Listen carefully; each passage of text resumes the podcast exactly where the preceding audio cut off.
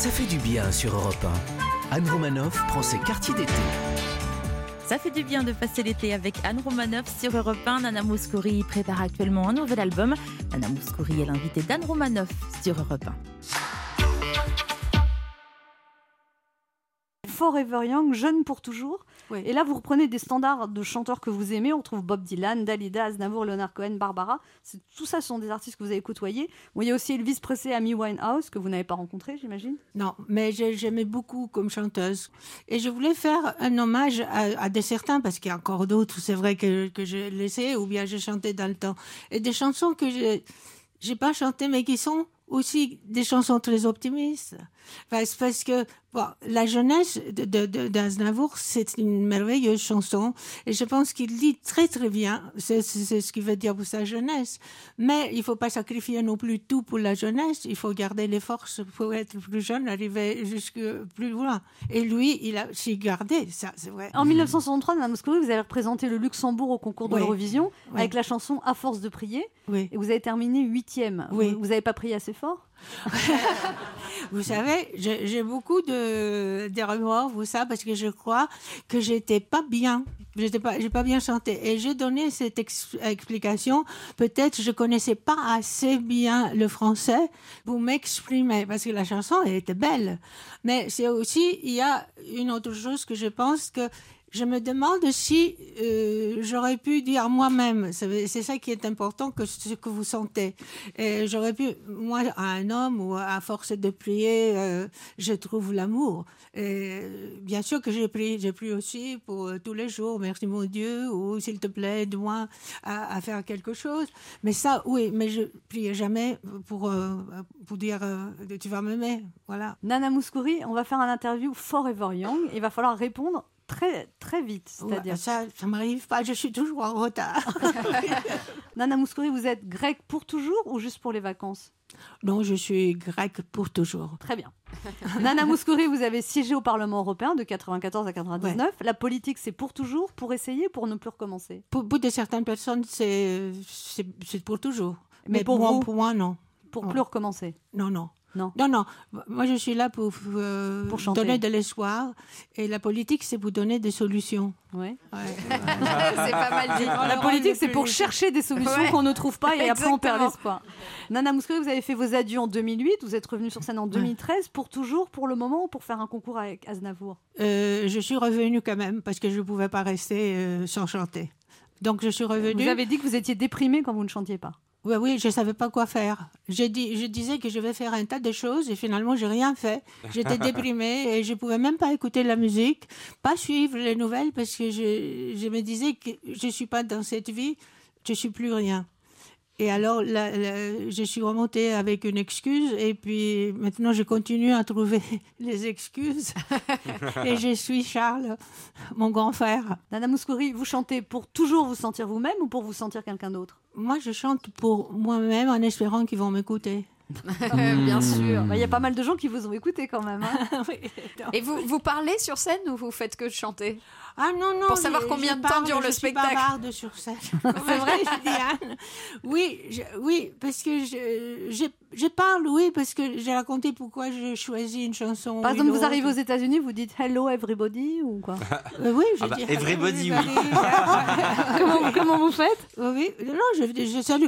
Vous savez, ça, euh, de Hello everybody, j'ai appris de le ah dire plus ou moins dans d'autres pays aussi. Alors, euh, qu'est-ce que ça donne? Non, good evening to everyone. Voilà, ah, c'est ça. Classe. I'm happy to be here. Thank you very much for being in the house. Voilà. Ouais. Wow. Ça envoie. Nana Mouskouri, il paraît que Bob Dylan a dit que Oum Kalsoum et vous, vous étiez ses deux chanteuses préférées oui. Et John Baez n'était pas jalouse? Bah, Non, non, je pense pas, parce que Bob Dylan, c'est un, un, personnage très spécial. Et je crois qu'après toutes ces années qu'il était avec, euh, avec euh, Joanne, et ben, un jour, il est passé dans un restaurant, il lui a même pas dit bonjour. Ah, oui, ça c'est un peu tendu. Mais après, je pense que, après, je pense que ça s'est arrangé quand même. Léa Lando, elle, ne sait pas chanter, mais elle est souriante. elle a des petites questions à vous poser, Nana Mouskouri. Ah oui, d'accord. Oui, Nana Mouskouri, j'ai réussi à obtenir quelques informations inédites sur vous. Mais je vous rassure, tout ce qui est dit ici restera entre nous. Jingle. Europe Entre nous. l'histoire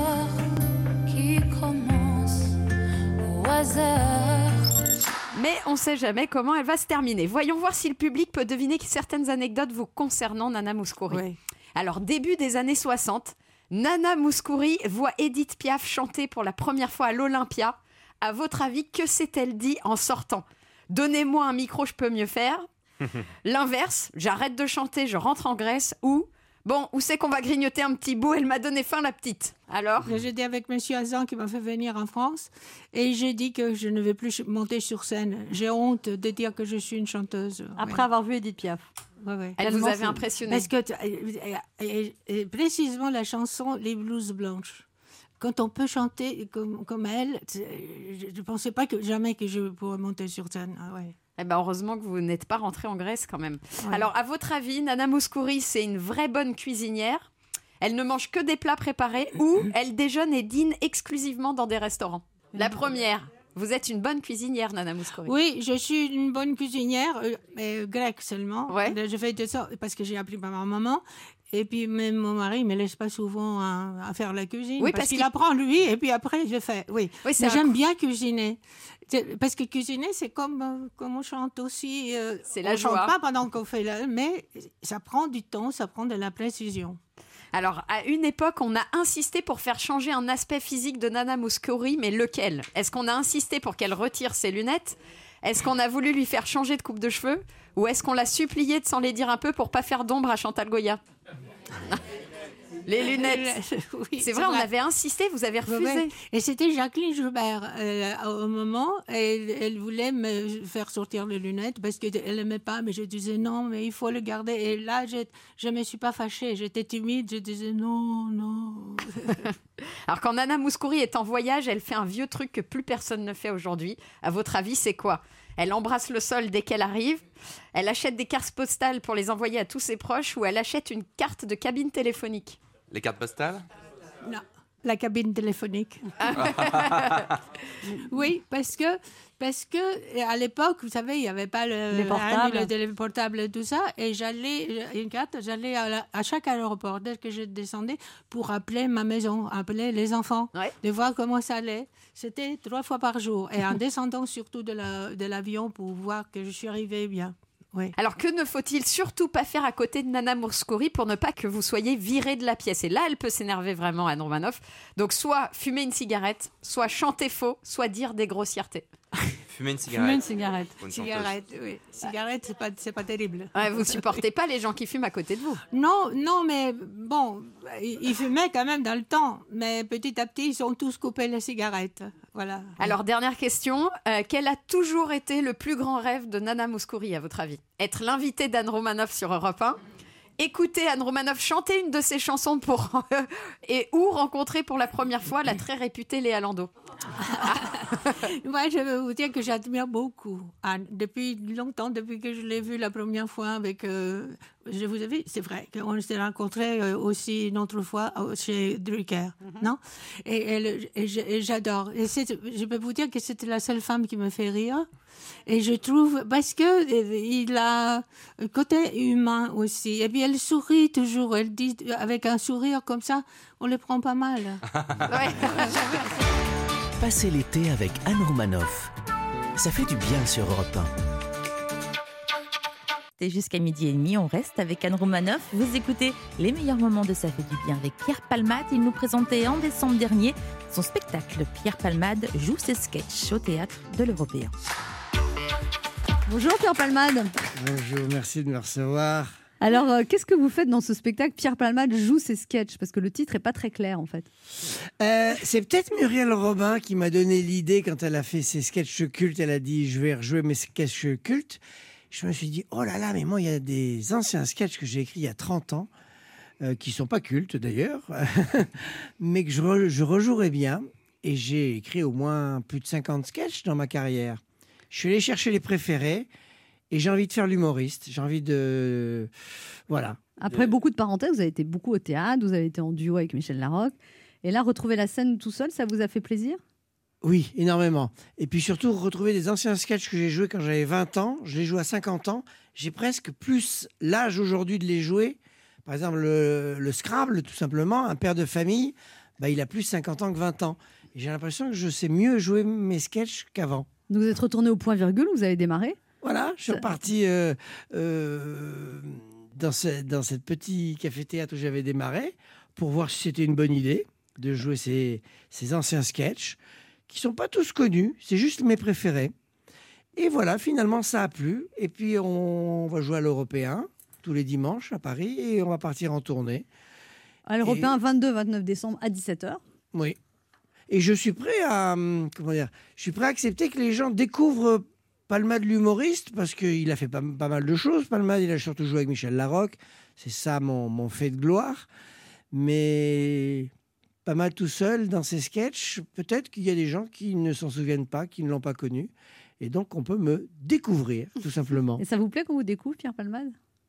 Euh, il y a dix ans, ça m'aurait vexé.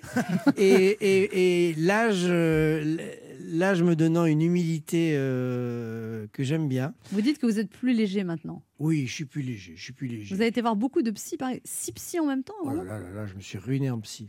Et alors? Eh ben, euh, ça marche pas. Il n'y a Je- rien qui a marché, si, quand même. C'est-à-dire que je connais mieux mes problèmes, mais je ne les résous pas. Non, mais ça, ça, ça vous a quand même aidé à un moment, non, Non, je pense que ça m'aide. Il faudrait voir ce que ça fait sans eux.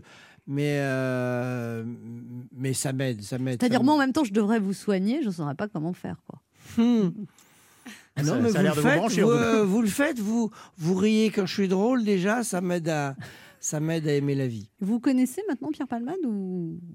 ou- Euh, ou- oui, je commence. Vous commencez à vous connaître. Oui, oui, je commence. Et je commence aussi à savoir qu'il y a plein de- de- d'endroits où, euh, que je ne connais pas de moi, notamment artistiquement.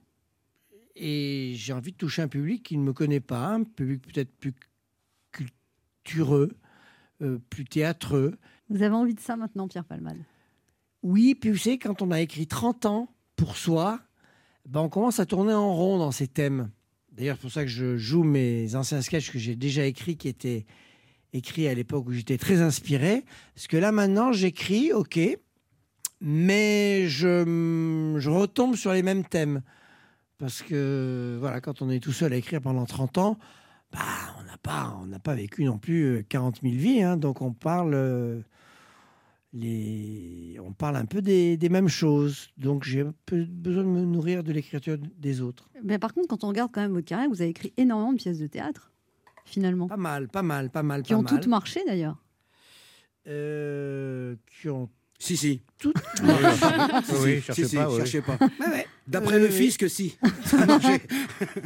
Euh, oui, oui, oui, la dernière, c'était pour euh, Victoria Avril, qui s'appelle Paprika. Et ça a bien fonctionné. Et puis, il y avait ce fameux, incroyable pièce Fugueuse entre Ouais. Muriel Robin et Lynn Renault, que j'avais écrit avec Christophe Duturon. C'est plus Non, mais il y dur tout, le comique, le fils du... co- Vous oubliez Ah le oui, oui, comique. ah oui, bah oui. ah oui, oui. Ah bah, le comique, le fils du comique, c'est vous qui avez Ça, écrit c'est tout mes ça. pièces autobiographiques. Bah oui, mais ça a c'est très bien marché c'est quelque aussi, chose à ça. part où je joue un peu mon propre personnage. Et je vais peut-être écrire la troisième partie, la trilogie, Le petit-fils du comique? La femme du comique. Ah, on l'attendait pas, ça. Non. Euh, Surprise. comique. Euh, je, je vous en dirai plus quand, quand j'aurai écrit la première page. D'accord. Alors, vous avez aussi reconstitué la troupe à Palmade, et qui a quand même, vous avez aidé beaucoup aussi d'artistes. Alex Luce, Camille Cotin, Arnaud de sa mère, Anne-Elisabeth Blateau. Il y a eu trois représentations en 2019. Vous avez reconstitué cette troupe qui sont disponibles sur le site francetv.fr. Vous avez d'autres dates de prévues avec eux? Comment ça va se passer? Eh ben, c'est-à-dire que France 2 a, a filmé trois spectacles. Euh, je voudrais qu'ils soient connus par la télé. Je voudrais faire mon petit théâtre de Bouvard. Je rêve de, de les faire connaître. Il y en a qui, arrivent par eux-mêmes. Mais Bah, comme Camille euh, Philippe Cotin, Bou- Alex Lutz, Ar- Arnaud de sa mère. Voilà, Sébastien Castro. Euh, mais je rêve de, que ça soit mon petit théâtre de Bouvard. Donc, j'attends avec impatience que. Vous aimeriez avoir une émission régulière à la télé où vous présenteriez des talents? Oui, eux, ma troupe. Vous avez des, des regrets, Pierre Palmade, dans votre carrière? Peut-être que si j'avais fait moins la bringue quand j'étais jeune, j'aurais été capable de faire plus de cinéma. Et donc, euh, moi, je voulais, je voulais être en forme que le soir pour jouer au théâtre et après aller m'amuser la nuit avec les copains quand j'étais jeune. Donc, je pense que la bringue m'a pris beaucoup de temps et j'aurais pu faire d'autres choses. Et j'aurais adoré travailler avec Jacques Villeray. Voilà. Et il est mort trop tôt. Voilà, Autrement, j'en ai pas beaucoup. J'ai vécu pas mal de rêves. hein. J'ai j'ai rencontré mes idoles, Sylvie Joly, Jacqueline Maillan, Muriel Robin, Pierre Richard. Euh, Vous avez fait une pièce avec lui, père et fils? Ouais, non, je, pour moi, je. Est-ce qu'à un moment vous avez la grosse tête, Pierre Palmade? Oh, on l'a à, à 20 ans, forcément, quand on vient de province et qu'on que du jour au lendemain on est reconnu. J'avais pas la grosse tête dans mon métier parce que j'étais le plus jeune. Donc avoir la grosse tête devant euh, Maillan, Sylvie Joly, euh, Muriel Robin, euh, voilà, j'étais le petit. Moi, j'étais le petit dernier. Mais par contre, euh, à la boulangerie en bout de et en boîte de nuit, euh, fallait fallait qu'on me re- reconnaisse. hein. Euh, Vous étiez un les- peu alors quoi Présomptueux Orgueilleux c'était Vaniteux euh, non, j'adorais le fait qu'on qu'on me regarde. J'avais l'impression qu'on me regardait parce que j'étais beau. En fait, on me regardait parce qu'on m'avait reconnu euh, de la télé. Il y avait le brushing aussi. hein. Il y avait le brushing. Mais c'est. Et vous vous trouviez pas beau? En tout cas, on se retournait en, euh, avant la télé, on se retournait pas euh, sur moi dans la rue. Et maintenant? Eh ben oui, les gens me reconnaissent. Alors maintenant un peu moins parce qu'avec le temps, et je passe moins à la télé, donc les- la jeune génération me, me reconnaît moins. Mais à l'époque où on me reconnaissait beaucoup, c'est, vous savez, c'est très, bah, Anne, vous, vous savez autant que moi, c'est quand même très, c'est pas normal que vous soyez connu dans votre pays, euh, que tout le monde vous connaisse. Et Vous dites qu'à un moment vous n'alliez pas à l'étranger, Pierre Palmade, parce qu'on vous reconnaissait pas. Ah oui, mais ma névrose allait jusque-là. J'aimais tellement qu'on me reconnaisse que je n'allais pas à l'étranger parce que j'avais l'impression que j'existais, j'existais plus. Si on ne se retournait pas sur moi, je- je- c'était une crise de panique. Il, il prenait ses vacances devant le point virgule, euh, pour être sûr. Et il m'est même arrivé un jour de rentrer avec un, un- un- un garçon de boîte de nuit où nous avions décidé de rentrer ensemble pour, euh, pour, euh, pour s'envoyer en l'air, tout simplement. Et euh, je lui demande son prénom dans le taxi. Il me dit Eric. Et il me dit Et toi? Je lui dis Comment ça et moi Bah, moi, je, moi, je suis bien Valmade. Et il me dit ah ouais, excuse-moi, moi suis- j'habite en Angleterre, euh, je connais pas euh, tout ça. Je dis comment ça? Et je ne comprenais pas comment ce garçon pouvait s'intéresser à moi s'il ne m'avait pas reconnu. Et on arrive chez moi, il est quand même 5 heures du matin. Il est d'accord hein, pour euh, qu'on aille dans la chambre. Et bien rien à faire. Je lui ai montré mes enregistrements de, de Drucker, de Foucault, de Sabatier. Je voulais qu'il sache qu'il couchait avec un cadeau connu. Pour vous dire jusqu'à sa névrose. Et maintenant ça va ça? Et maintenant, ça va. Ouais. Ma- Maintenant, ça va. C'est même l'inverse. Euh, si la personne ne sait pas trop ce que je fais, ça me plaît. Et Vous dites que vous faites quoi comme métier alors quand on vous demande? Euh, que, que je suis comédien. Mais je commence à croire à, à, à- à d'autres charmes en moi que la, Que la notoriété. célébrité, que la notoriété.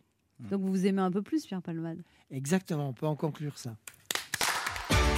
Passez l'été avec Anne Romanoff. Ça fait du bien sur Europe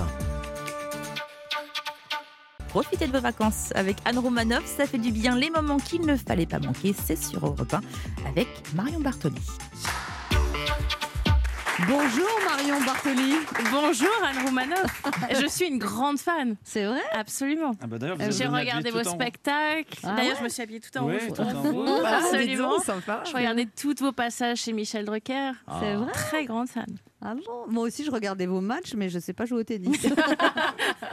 Elle, alors, a, elle a déjà du mal à mettre des tennis, juste. si- ah, c'est pas vrai. Alors là, euh, Alors là, euh, Attention, voilà. vous faire un placard. Vous allez vous faire un placard. Oh, les vieilles tennis pourris c'est pas des tennis pourris, c'est extrêmement à la mode. Mais vous Ah courez bon pas avec, on fait ah pas sport Non, avec. c'est des Attention à l'élongation de l'ischio ça, hein. ouais. Ça, c'est vite arrivé. C'est euh, C'est à la quoi mode, mais de quelle année On sait pas encore. hein. Et de quel pays Alors. C'est à la mode. Non, Mais non, non, non, non. elle est tombée sur un bon vendeur, c'est tout. quoi. Non, mais faut pas croire, Mario Bartoli, nous aussi, on est fans. hein, mais on oui, est, euh. Non, mais la mode, c'est cyclique, ça reviendra forcément à un Ouais, moment donné, ouais, il faut ouais, pas ouais. Alors votre livre Marion Bartoli s'appelle Renaître, euh, coécrit avec Géraldine Maillet, et c'est courageux une championne de tennis qui raconte ses revers. Ouh, très joli. C'est beau. Parce Ça, que dans- ça commence fort. Dans le milieu du tennis, on prend plus de coups droits ou des coups pas, pas droits justement? Euh, on prend un peu de tout. On prend un peu de tout? Oui, absolument. C'est un milieu qui est extrêmement concurrentiel. Donc forcément, tous les coups sont un petit peu permis, mais euh, après j'ai aussi voulu raconter l'après-tennis et tout ce qui m'est arrivé après ma carrière tennistique, parce que effectivement dans ce livre il n'y a pas Enfin, que vous la êtes toute jeune en même temps, vous parlez, vous avez 34 ans, on dirait que vous avez 70 Ah, bah, ans. quand même. Quand t'as une Ah, carrière de tennis, ouais. euh, t'as déjà 34 une ans, vie ça derrière toi. à faire. hein. Ouais, j'ai 53 ans, moi, Bah, je devrais dire 40 quoi ans, ouais, bah, ouais, il serait temps. hein, de- Non mais 34 ans, vous êtes au cœur de la jeunesse de la vie, Marion Bartoli. C'est beau ça. Ouais, je le ressens pas comme ça, mais Ah, vous êtes au cœur de la jeunesse de la vie. le truc. Cœur de la- Voilà, Ils sont ça, belles. Un collège portera votre Ah nom un jour. Non, mais quand t'es. un épisode quand- de Plus belle la vie.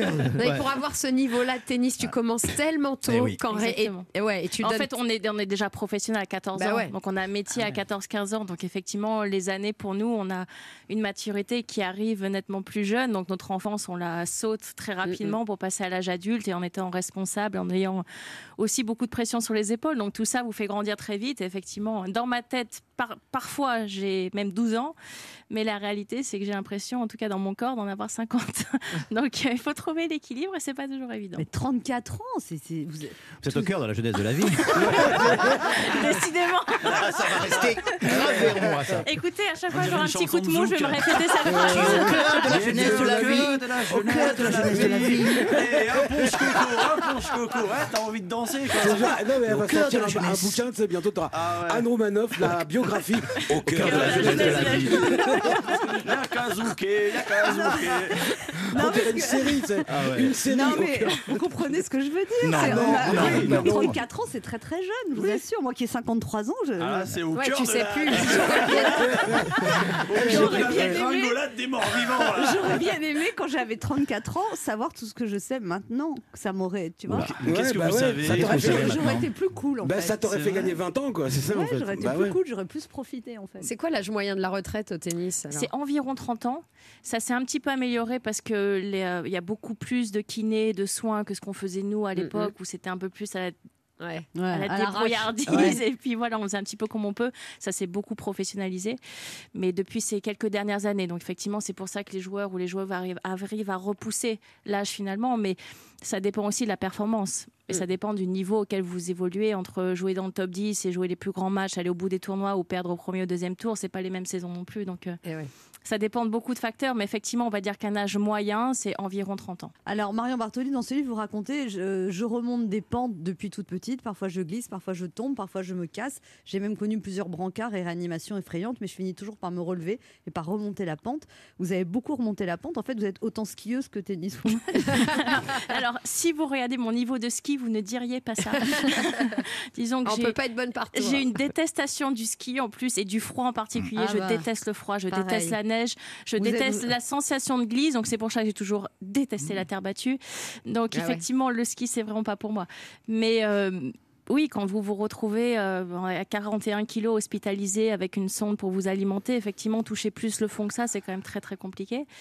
Et, euh, et là, y a- vous avez beau avoir été au sommet à un moment donné dans un domaine, vous n'êtes plus rien, honnêtement. vous sentez seul au monde, quoi. à ce Totalement, totalement. Et puis vous êtes surtout à égalité avec la personne d'à côté qui est en train de vivre la même chose que vous, avec des parcours différents, mais on arrive à la fin au même résultat et il faut arriver à s'en sortir. Et c'est ça la difficulté, c'est de d'arriver à mettre un petit peu aussi son ego de côté et pas se dire ah non mais j'ai quand même été une championne ou j'ai réussi des choses, pourquoi je me suis retrouvée là, mais d'arriver à comprendre pourquoi j'en suis arrivée là. Et finalement, c'est aussi le sport qui m'a sauvée parce que c'est en me raccrochant au marathon de New York, en me disant je vais sortir de l'hôpital, je vais faire le marathon de New York Il qui faut se expliquer aux gens, faut expliquer totalement fou. faut expliquer aux gens qu'à un moment vous êtes, vous êtes anorexique, vous avez eu un chagrin d'amour aussi avec un homme qui vous disait tout le temps que vous étiez grosse, c'est très sympathique. et pas que ça. Ouais. Le chagrin d'amour, je, je sais même pas parce qu'en fait, je l'ai jamais vraiment aimé non plus. Donc, euh, Vous l'avez pas aimé? Je pense pas. C'était juste un connard, on peut le dire. C'est vrai. Vous dites, euh, le grand connard dans le livre. Ah ouais Oui, c'est vrai que je me suis lâchée. À l'époque, j'arrivais pas à le dire, hein, ça sortait pas. J'ai, je me suis êtes améliorée depuis combien de temps avec lui? 18 mois. Ah, et en Ouais. 18 mois, il vous a détruite. Ouais, ouais. Ouais, mais hein. ça suffit. Hein. Ça suffit. hein. À 18 mois tous les jours, euh, effectivement, Bah ouais. c'est, c'est costaud. Donc, donc après cet homme, ça va pas du tout. Vous tombez Mhm. dans l'anorexie. Après, vous attrapez un virus. Vous êtes au bord de mourir pendant Oui. plusieurs mois. oui, absolument. Et là, vous vous relevez. Encore une fois. J'arrive à me relever. Je, alors, ça a été une combinaison de plusieurs choses. La première chose qui a été vraiment l'électrochoc pour moi, c'est quand je me suis retrouvée à Wimbledon, donc l'endroit effectivement qui m'a sacré, où à chaque fois que j'y retourne, j'ai- j'ai j'ai toutes les, les secondes passées de ce 6 juillet 2013 qui reviennent dans ma tête. Je me retrouve en 2016 là-bas, à peine trois ans plus tard. Et on me refuse, les médecins me refusent l'autorisation d'aller jouer le tournoi des légendes, qui est vraiment quelque chose. euh, voilà, on se renvoie la balle, on est juste sur le terrain, c'est très Ouais. très léger, c'est pas que vous très ayez un intense. arrêt cardiaque tellement vous êtes Exactement. faible, ouais. Exactement. Donc j'avais mon cœur qui battait plus qu'à 38 pulsations par minute. Euh, j'avais une tension à 9,5. Donc, euh, Mais du coup, vous devez vous méfier des hommes maintenant, non?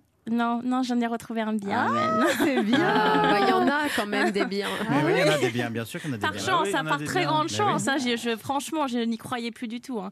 J'étais devenue vraiment très sceptique. Et ben non. il est Mais c'est qu'il s'en passe des choses au cœur de la jeunesse de la vie. Passez l'été avec Anne Romanoff. Ça fait du bien sur Europe 1. Vous êtes bien sur Europe 1, elle reste avec nous jusqu'à midi. Marion Bartoli est l'invitée d'Anne Romanoff dans les meilleurs moments de Ça fait du bien. Elle était venue nous parler de son livre écrit avec Géraldine Maillet, Renaître, un livre paru aux éditions Flammarion. Marion Bartoli, dans ce livre, vous évoquez à plusieurs reprises votre relation très forte avec votre père. Oui. Il était médecin, il a perdu sa maman quand il avait deux ans et demi. Vous dites qu'il s'est construit tout seul parce que son père est parti ensuite. Il y avait une situation familiale très compliquée, oui. Et euh, votre père était médecin. Quand, quand, quand vous, vous étiez petite, vous l'avez accompagné, il vous a, il vous a amené en visite, mais il Mhm. vous avez vu des trucs horribles très jeune. Oui. Oui, absolument. Mon papa voulait effectivement me mettre devant les réalités de la vie. Et, euh, et très jeune, ne voulait pas me m'élever dans un cocon où je serais protégée d'absolument tout parce que fille du médecin du village, etc. Et maman Enfin, qui il me vous, il vous surcouvrait. fait assister à des accidents de la route. Dis donc. Euh, Mais j'y allais avec un immense plaisir. J'étais à chaque fois qu'il y avait le bip qui sonnait, les pompiers qui appelaient à la maison. Généralement, c'est moi qui décrochais le téléphone parce que maman était occupée à autre chose et papa était en consultation. C'est moi qui décrochais. Il me disait il faut que tu préviennes ton papa, il faut qu'on parte en. Voilà, je prenais l'adresse, je notais l'adresse et puis je partais avec lui sur les interventions. Effectivement, je voyais l'hélicoptère, euh, le SAMU, les pompiers. Vous avez vu des trucs horribles quand même. Oui. Et, et alors Oui. Mais le plus horrible, vous savez, c'était même pas ça. C'était même pas les accidents de la route ou les interventions, on va dire, d'urgence.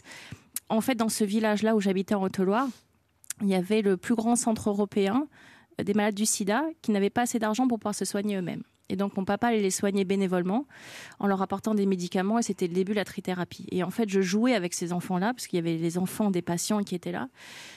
Et je voyais leurs parents partir mois après mois et mourir et décéder. Et en fait, c'est ça qui vraiment m'a fait euh, très tôt voir la mort en face et voir ce qui était réellement effectivement à la fois la vie, à la fois les difficultés de la vie.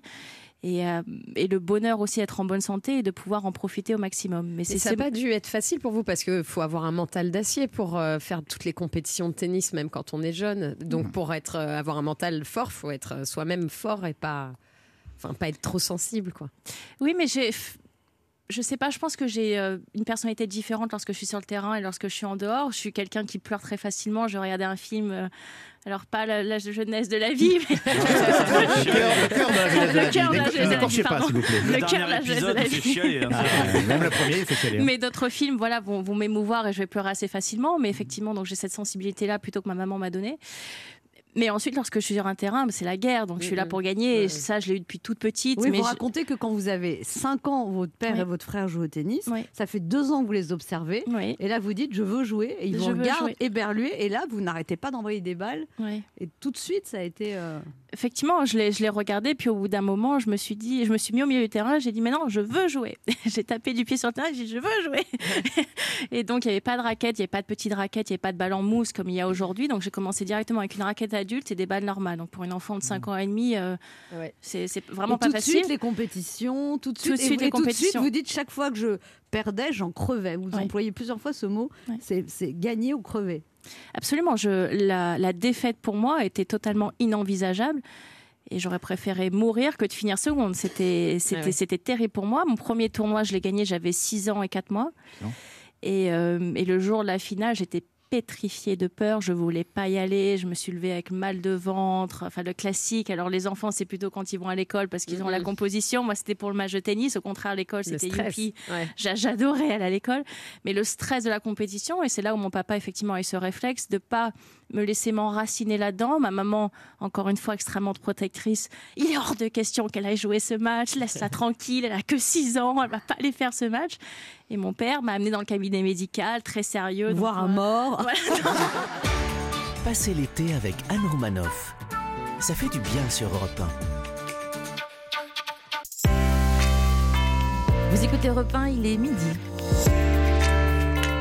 Les titres de votre journal de la mi-journée avec vous, Lionel Gougelot. Bonjour Lionel. Bonjour Géraldine, bonjour à tous. À la une de l'actualité, euh, évidemment, cette question le Paris Saint-Germain va-t-il enfin briser le plafond de verre? Demi-finale historique de Ligue des Champions ce soir face aux Allemands de Leipzig. Nous serons à Lisbonne, bien sûr, dans notre édition de la mi-journée. Simon Rubin nous dira que les quelques supporters parisiens présents commencent à monter sérieusement en température, mais Julien Froment nous mettra en garde contre cette équipe euh, allemande de Leipzig qu'il ne faut surtout pas prendre à la légère édition complète. Donc évidemment tout à l'heure à 12h30. Et puis euh, cette information qui vient de tomber, et c'est un coup dur pour euh, la Ligue 1 puisqu'après la détection de quatre cas positifs parmi les joueurs de l'Olympique de Marseille, eh le match d'ouverture du championnat de France qui était prévu contre Saint-Etienne vendredi prochain, eh bien, ce match est purement et simplement reporté pour l'instant. Obligation du port du masque, recours au télétravail. On va peut-être enfin savoir quelles sont les mesures recommandées par le gouvernement pour lutter contre la propagation du coronavirus dans le monde du travail. Carole Ferry viendra nous donner les premières pistes. Et dans le même temps, le monde de l'éducation nationale, lui, s'interroge. Faut-il là aussi resserrer la vis? Alors que le protocole sanitaire qui avait été édicté en juillet recommandait la fin de la distanciation sociale et l'abandon du port du masque. À suivre dans le journal de la mi-journée, ces nouveaux chiffres très inquiétants des violences conjugales. Elles ont fait 173 victimes l'an dernier. Les mesures adoptées par le Grenelle des violences conjugales il y a quelques mois tardent visiblement à produire leurs effets concrets. Xavier Yvon nous enverra les premiers échos de la Convention démocrate aux États-Unis et sans surprise, vous verrez, les oreilles de Donald Trump ont bien sifflé cette nuit. Et puis cette bonne nouvelle, cette bonne nouvelle pour la planète, au Galapagos, dans la réserve marine ultra protégée de l'archipel équatorien, les spécialistes ont répertorié 30 nouvelles espèces marines. Mathieu Bock nous en fera le détail. Côté météo, Anissa Haddadi nous promet une amélioration dans les heures qui viennent, malgré quelques averses toujours persistantes ici ou là. Et les températures remontent. Voilà pour le sommaire, Géraldine. Rendez-vous dans une demi-heure pour le journal. Merci Lionel et à tout à l'heure. Pour le moment, sur Europe 1, vous écoutez Anne Romanoff. Europe 1. Écoutez le monde changer. 11h30. Ça fait du bien sur Europe 1. Anne Romanoff. Merci de nous rejoindre. Bel été avec Europe 1 et Anne Roumanoff. Ça fait du bien. Les meilleurs moments de l'émission continuent jusqu'à midi et demi. Après Nana Mouskouri, Pierre Palmade et Marion Bartoli, c'est le moment d'accueillir Manu Katché. Bonjour Manu Katché. Bonjour. Bienvenue sur Europe 1. Merci beaucoup de m'inviter. Bah, souvent, la star dans un album, c'est le chanteur. Là, c'est votre dixième album en tant que batteur. C'est ça. Mais euh, vous faites vos albums à vous Oui, maintenant. compositeur, ouais, évidemment, je compose de la musique et ensuite je joue un petit peu de batterie. Ouais. Mais depuis tout petit, vous vouliez faire de la batterie, pas un autre instrument. Alors, tout petit, ma maman m'a mis à la danse Ouais, classique. ouais. Euh, j'étais pas très fan.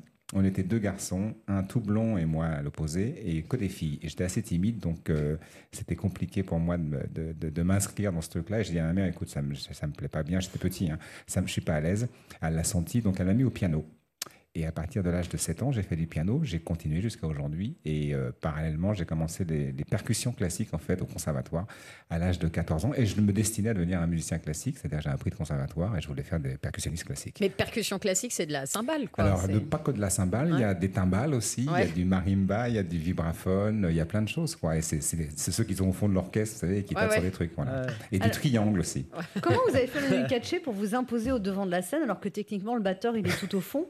D'ailleurs, c'est vrai cette légende que le batteur c'est celui qui arrive jamais à pécho après les concerts Bah, c'est pas vrai, non Ah, Ah Vous prenez les restes C'est pas vrai. Bah non, Non. parce que généralement, vous êtes le plus long à arranger. Ouais. Et euh, Eh si ouais. ça s'est pas très bien passé avec le guitariste, qui généralement frime devant la scène, euh, il y a des chances de pouvoir choper. ouais. Ah. Je parle pas du chanteur qui, évidemment, lui, est bon.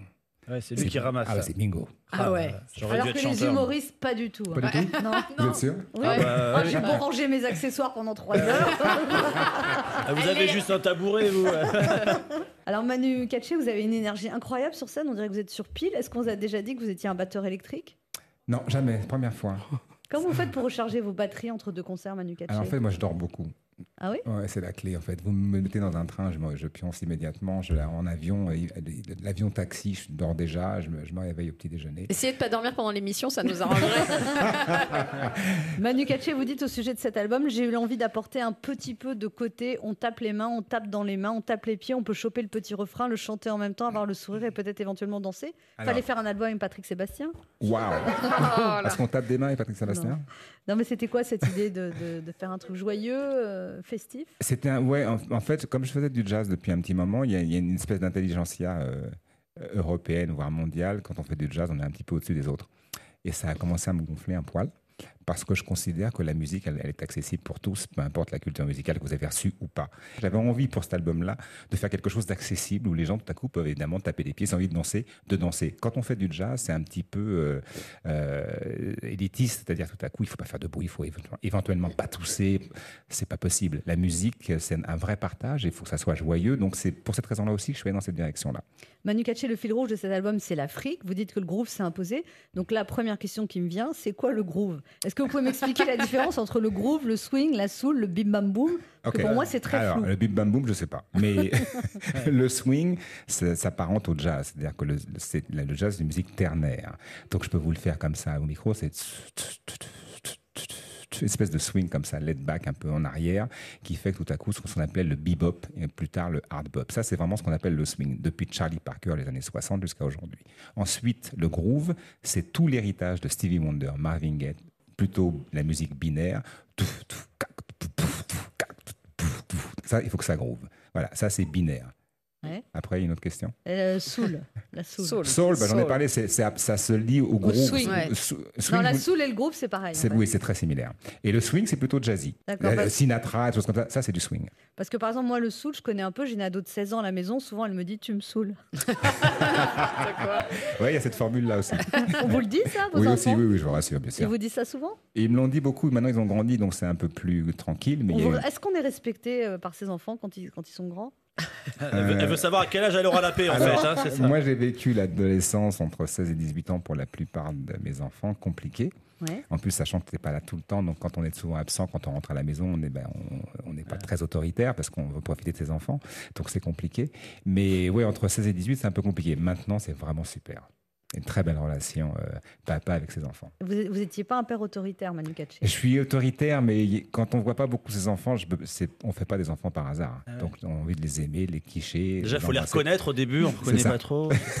Et on a envie d'en profiter. Et moi, j'étais quand même très très souvent Vous absent. faites des très longues tournées. Maintenant, vous faites plus ça. Vous les tournées, c'était quand même deux ans. Hein. C'est pas une tournée de deux mois. Ah hein. ouais. Donc deux ans absent, je revenais de temps à autre, je- j'avais un manque. Ouais, et puis même pour la vie sentimentale, c'est pas C'est évident. très difficile.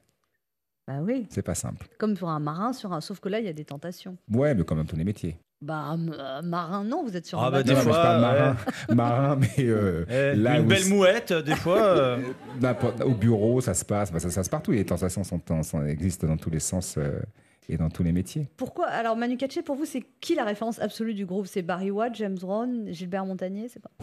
Waouh. Et il est pas mauvais, Gilbert. hein. Hmm. Euh, Il n'y a pas de référence, mais je- bon, déjà, vous avez cité euh, James Brown. Je pense que c'est lui qui, fait- effectivement, qui a, qui a- qui a initié ce, ce- ce groove euh, sur Sex Machine, notamment, et, et les, autres titres, qu'on- les autres titres qu'on suivi. Mais il- c'est c'est vrai, c'est un mec qui a été samplé dans tous les sens. On lui a vraiment piqué tous ses loops. Enfin, on a fait des loops de ses grooves. Maintenant, vous, comprenez- vous savez de quoi je parle. hein. Non, mais c'est pas grave, je fais genre, ah ouais Vous Non, des loops, c'est- ça reprend ça- le en même fait, des loops, son. ce sont des, oui, C'est une boucle. Voilà. C'est une boucle d'une mesure ou de deux. Donc, les, les- les choses de Sex Machine, par exemple, le groove de batterie de Sex Machine a été repris, échantillonné et ensuite loupé pour servir sur plein de plein Je me demande quand, quand je vous entends, Manu Katché, pourquoi vous n'êtes pas mis à chanter? Parce que vous êtes un musicien, donc. euh, Alors, j'ai chanté un petit peu. Euh, là, sur le dernier album, j'ai utilisé ma voix aussi, un petit peu comme des gimmicks. Mais le problème, Anne, c'est quand on travaille avec des gens comme euh, Jonas, Cabrel, euh, Souchon, Woolsey, Sting, Peter Gabriel, Johnny Mitchell, etc., ces gens-là chantent tellement bien qu'on se sent tout petit. Et pour essayer d'accéder à un bon niveau, aussi bien dans mon instrument aussi, je pense qu'il faut une vie. Donc je me suis dit, je vais essayer de continuer la batterie, je me démerde pas mal. Et puis bah, la voix, je vais utiliser ce que j'aime et je ne serai, je serai pas chanteur. Et puis au-delà de ça, le fait d'être devant, euh, ça c'était pas mon truc trop. Mais un batteur, ça se chante forcément juste? Bah, euh, pas forcément, mais On comme, va un, vous faire passer une audition, Manu Katché. Oula. On Comme va voir si on se retourne. comme un chanteur ne chante pas forcément juste. Ouais, ça c'est vrai. J'ai Ouais. des, j'ai des noms. Non, mais ouais. euh, On en a plein aussi. on en a plein, mais euh, c'est pas le propos. C'est que en fait, comme vous faites de la musique pendant longtemps, quand on est au conservatoire, on fait ce qu'on appelle des dictées musicales, Mhm. du solfège, etc., etc. Donc, au bout d'un moment, l'oreille euh, travaille et commence à se à, à à ouais. s'affiner. Donc, euh, je, je suis pas super juste, mais je suis pas mal juste, ouais. Vous avez jamais eu envie de chanter, vraiment? J'ai chanté, j'ai fait un album chanté en 90. Et alors? Et voilà. Bah, il a pas recommencé, quoi. Voilà. Ça, c'était super, mais c'est pas. Je crois que c'est pas assez. euh, j'aime être à la batterie, j'aime cet instrument-là. J'ai. Il y a un truc que je ressens qui est très très fort. J'ai peut-être moins d'émotions, moins de, de, de ressenti quand je suis en train de chanter qu'à la batterie. Et puis vous savez, Anne, la batterie, c'est un truc, c'est ce que je dis souvent, c'est le, c'est le cœur du groupe. Et vous avez vraiment, vous, vous, vous gérez tous les autres instruments, les guitares, la basse et le chanteur également. Et c'est- vous êtes un peu maître à bord, quoi. C'est assez excitant la batterie.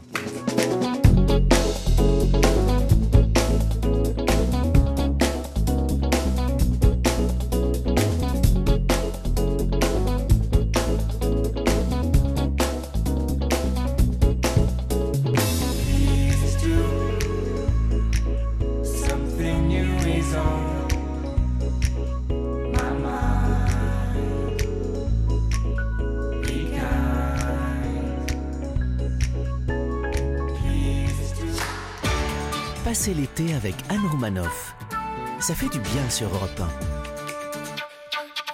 Le dixième album de Manu Katché s'appelle The Scope. Il est sorti l'année dernière. Le batteur est l'invité d'Anne Romanoff dans les meilleurs moments de Ça fait du bien sur Europe 1. Alors Manu Katché, dès 77, vous êtes repéré par des grands artistes comme Souchon, Catherine Lara. Comment on est repéré quand on fait des percussions Alors, de la batterie, déjà, je faisais de la batterie déjà à cette époque-là. Euh, bah, vous savez, il y avait dans Paris, justement, en, en référence à Paris un moment, qu'il y avait plein de clubs. Non, pas forcément que des clubs de jazz, il y avait des trucs un peu. Euh, Truc ça- coquin, non? Non, non, non, je ne pensais pas à ça du tout. Ah, Euh, certainement, oui, ça existait aussi, mais j'étais un, Ah oui. petit- un poil jeune encore. Euh, non, non, il y avait des clubs un peu, pas rock, mais un peu, ouais, un petit peu pop rock. il y avait des trucs un peu chansonniers. Il y avait plein, de- il y avait plein d'endroits à Paris où on pouvait aller pour et boire un coup pour rien du tout. Et il y avait plein de gens qui s'y produisaient. Et moi, évidemment, j'étais très jeune, donc je me baladais dans tous ces endroits-là. Et euh, j'écoutais les gens qui jouaient. Et parfois, ce qu'on appelle faire un sit-in, comme les gens il y avait, disaient, est-ce qu'il y a des musiciens, quelqu'un veut venir Ouais. jouer Il y avait une batterie. Je dis, ouais, je veux bien essayer. Voilà comment ça s'est passé. Et au bout d'un moment, il y a une espèce de petit réseau de jeunes artistes, jeunes musiciens Qui vous ont émergents. repéré Ouais, et qui dit, ah bah tiens, Manu, c'est sympa la batterie, tu devrais l'appeler. Voilà, et ça se fait comme ça. Et alors, euh, c'est vous qui avez arrangé en 86 à 25 ans la boîte de jazz de Michel Jonas? Hum, J'étais pas tout seul, on était deux. Il y avait Jean-Yves D'Angelo avec moi et Camille Rustam. Aujourd'hui, c'est une chanson culte. Vous en rendiez compte quand vous l'aviez arrangée Pas ou- du tout. Pas du tout. Non.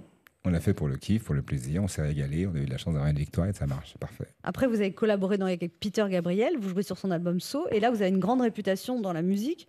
Et euh, du coup, il est comment Peter Gabriel de dos Parce que vous le voyez de dos. Quand on joue de la batterie. on- Il est de dos, c'est C'est vrai vrai. que vous voyez Je tout le monde de dos, Tous hein. les artistes Ouais. de dos. Malheureusement, j'ai jamais joué avec Shadé parce que je crois qu'elle a un très très beau. euh, Euh, Dos, fessier. Alain Trabaud. Ouais. Euh, Manu Katché, une fois dans un dîner, vous avez croisé Prince. Oui. Prince. Alors c'était pas. Et- ouais, Prince. Prince, je me suis dit, mais de quel prince elle parle Moi, genre, je voyais déjà un gâteau au chocolat, tu sais, le prince de Lu. Et, et alors, il vous a fixé tout Alors, le dîner, il ne mangeait pas, il vous regardait Alors, dans les alors, yeux. Anne, franchement, c'était extrêmement déstabilisant. C'était l'anniversaire de Sheila. Sheila E, c'était sa batteuse à l'époque. Et il y a son anniversaire. Moi, je suis avec Johnny Mitchell, une artiste dont Prince Ah. est très, dont Prince est très, Ah ouais. très, est très, très fan. Et on- je travaille avec elle sur un album. Et elle me dit, ce soir, il y a l'anniversaire downtown à Los Angeles de Sheila E. Est-ce que tu veux venir dis, bien sûr, fan de la batteuse, fan de Prince, évidemment. On descend dans ce truc-là, on arrive, il y a que des blagues qui font 2,50 m, sublimes, plus les uns les- que les autres, que des filles superbes. Je- on s- moi, je me sens vraiment pas, bah, pas trop à ma place. Mais Néanmoins, plein de musiciens. Sheila sur scène fait un show à la batterie, Prince joue, enfin c'est carrément génial. Il y a toute la crème des musiciens ricains. Et on s'assied pour dîner. Et la table est en 2001. Donc Pr- Prince est là. Ensuite, à côté, il y a Al Jarreau, il y a sa femme, il y a Herbie Hancock, un pianiste avec sa femme, euh, Larry Klein, le mari de l'époque de Johnny Mitchell, et moi. Et donc je fais face à Prince. Et toute la soirée, le mec me dévisage. Il ne dîne pas. Il n'y a rien. On ne lui sert pas à manger. Moi, je le dîne. J'essaye de. Évidemment, il y a tous ces gens-là qui sont à côté, donc je suis extrêmement excité. C'est l'espèce d'arbre de Noël des musiciens, donc je parle avec eux, je leur pose des questions. Et à chaque fois, je retourne, je tourne le regard. Le mec me fixe. Oh la vache. Et c'est extrêmement bizarre, quoi. Il y a des gens qui passent derrière lui, qui lui mettent des petits mots. Il y a des filles sublimes qui. Le mec bouge pas. Bon. Et à un moment, DJ se met en, mar- en place, super musique. Et là, il nous fait signe, genre, il parle pas. hein. On va danser. Donc, on va danser. Donc, imaginez danser avec Prince. Bon, donc on dansote avec, avec Prince. Lui, il danse sublimement bien. Le mec dit, parle toujours pas. On danse tous autour. Voilà. Il vous regarde toujours à ce moment-là. Ah oui, oui, des visages. Incroyable. Et à la fin du truc, Johnny me dit, Manu dans l'oreille, me dit, demain on est en studio demain matin, donc on va pas tarder. Je dis, ouais, d'accord, on était venus tous les trois. Ok, d'accord. Donc elle, elle fait le hug à Prince, Larry Klein, son mari de l'époque, fait le hug, et moi, il me regarde. Alors, c'est- pour les auditeurs, être compliqué. Il me fait le signe comme ça, avec ses deux mains, comme De si, batterie. Comme si vous jouait de la jouiez de la batterie, ouais. avec le pouce levé. C'est tout. Et il vous a pas parlé. Non, Non rien, pas un mot. Moi, ça m'est arrivé un jour à un dîner, quelqu'un qui m'a fixé tout le dîner, mais en fait, j'avais un truc entre les dents. Passez l'été avec Anne Romanoff. Ça fait du bien sur Europe Et avant votre journal de la mi-journée, on reste encore un peu avec Anne Romanoff, sa joyeuse équipe et son invité Manu Katché. Ça fait du bien, suite et fin, c'est sur Europe 1.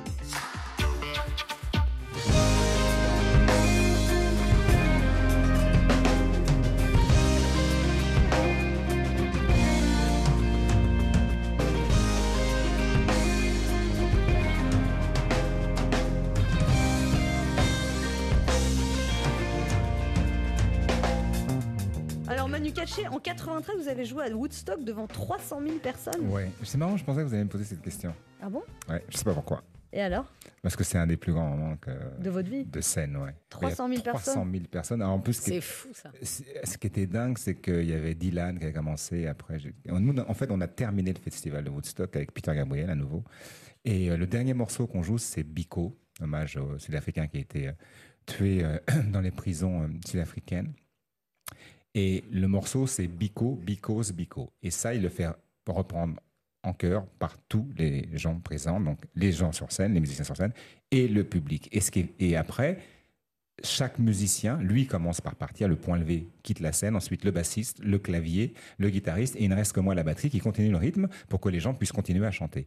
Donc il y a 300 000 personnes qui chantent Biko, Bikos, Biko. Je peux vous dire que c'est très impressionnant. Et moi, je descends le volume tout doucement, tout doucement, tout doucement, au même titre que les lumières baissent, baissent, baissent. Et pour plus rien, et je quitte la scène et les gens continuent à chanter. Et c'est ce qu'on je le dis souvent, c'est que j'ai éteint la lumière à Woodstock. Wow. Léa Lando a des questions à vous poser, Manu Katché.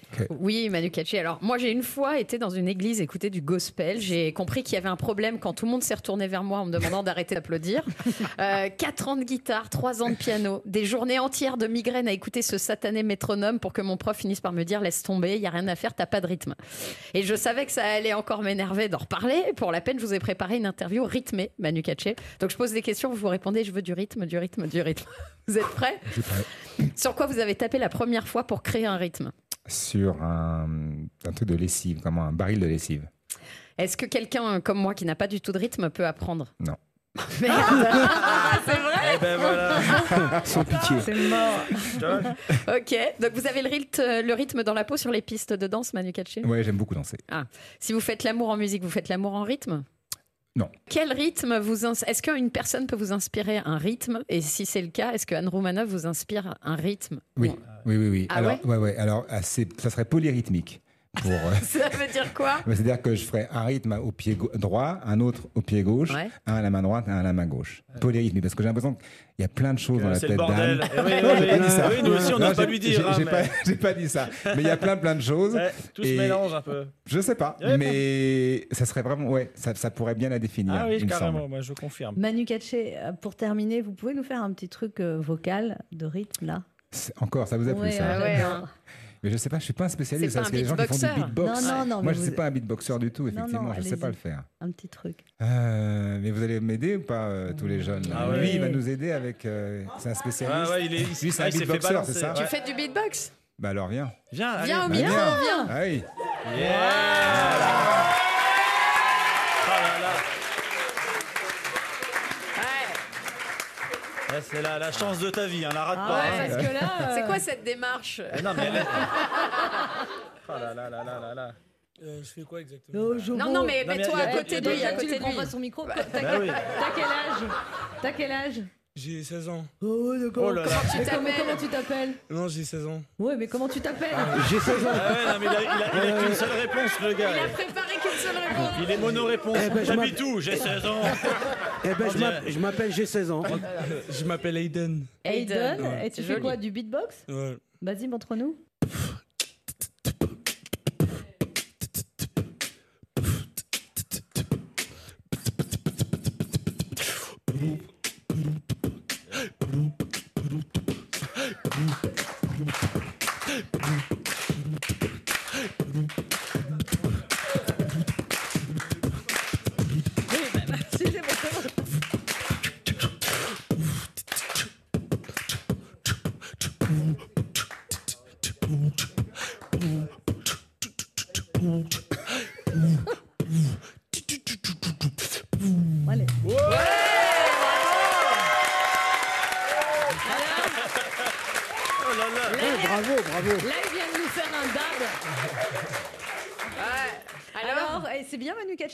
Moi, j'adore les C'est vrai. Ah ouais, Mais ça donne, ça donne quoi? C'est un métier ça? Ah oui, il y en a qui en font leur Mais c'est un art. Bah oui, hein. tu, mais tu tu peux veux dire, tu accompagner un rappeur avec ça ou Ah ouais euh, un chanteur. Et il est bon Manu Katché ou pas? Ouais, il est bon, il est bon. Ah ouais? Waouh Et vous faites un truc tous les deux?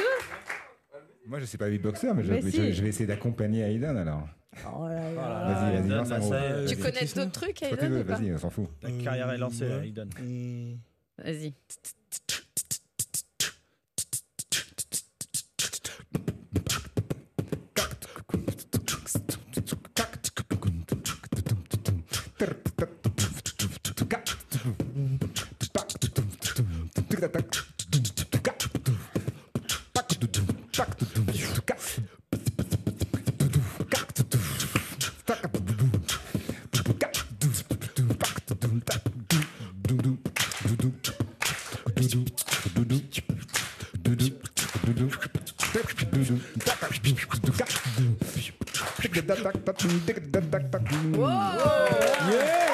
Alors pour les auditeurs qui nous écoutent, c'est Aiden qui est en première. Tu es en première où ça? À Abbé Grégoire, au lycée Abbé Grégoire. Eh. Grégoire. Euh, Tu fais de la beatbox Voilà. et tu viens de faire un duo avec Manu Katché Ouais. Ouais. Je peux te dire, Eh, Aiden, Anne, je peux Anne. dire que tu vas pécho maintenant. Anne, là. moi, Ouais. Anne, et, et ses parents viennent de comprendre qu'il va rater ses études. Donc. C'était Anne Romanoff et les meilleurs moments de Ça fait du bien sur Europe 1. La suite demain, même endroit, même heure. Anne Romanoff avec ses invités Sylvie Vartan, Jérémy Ferrari, Laurie Tillman et Richard Boringer. À suivre sur Europe 1. L'info avec Lionel Gougelot et dans un instant, votre journal de la mi-journée. À tout de suite.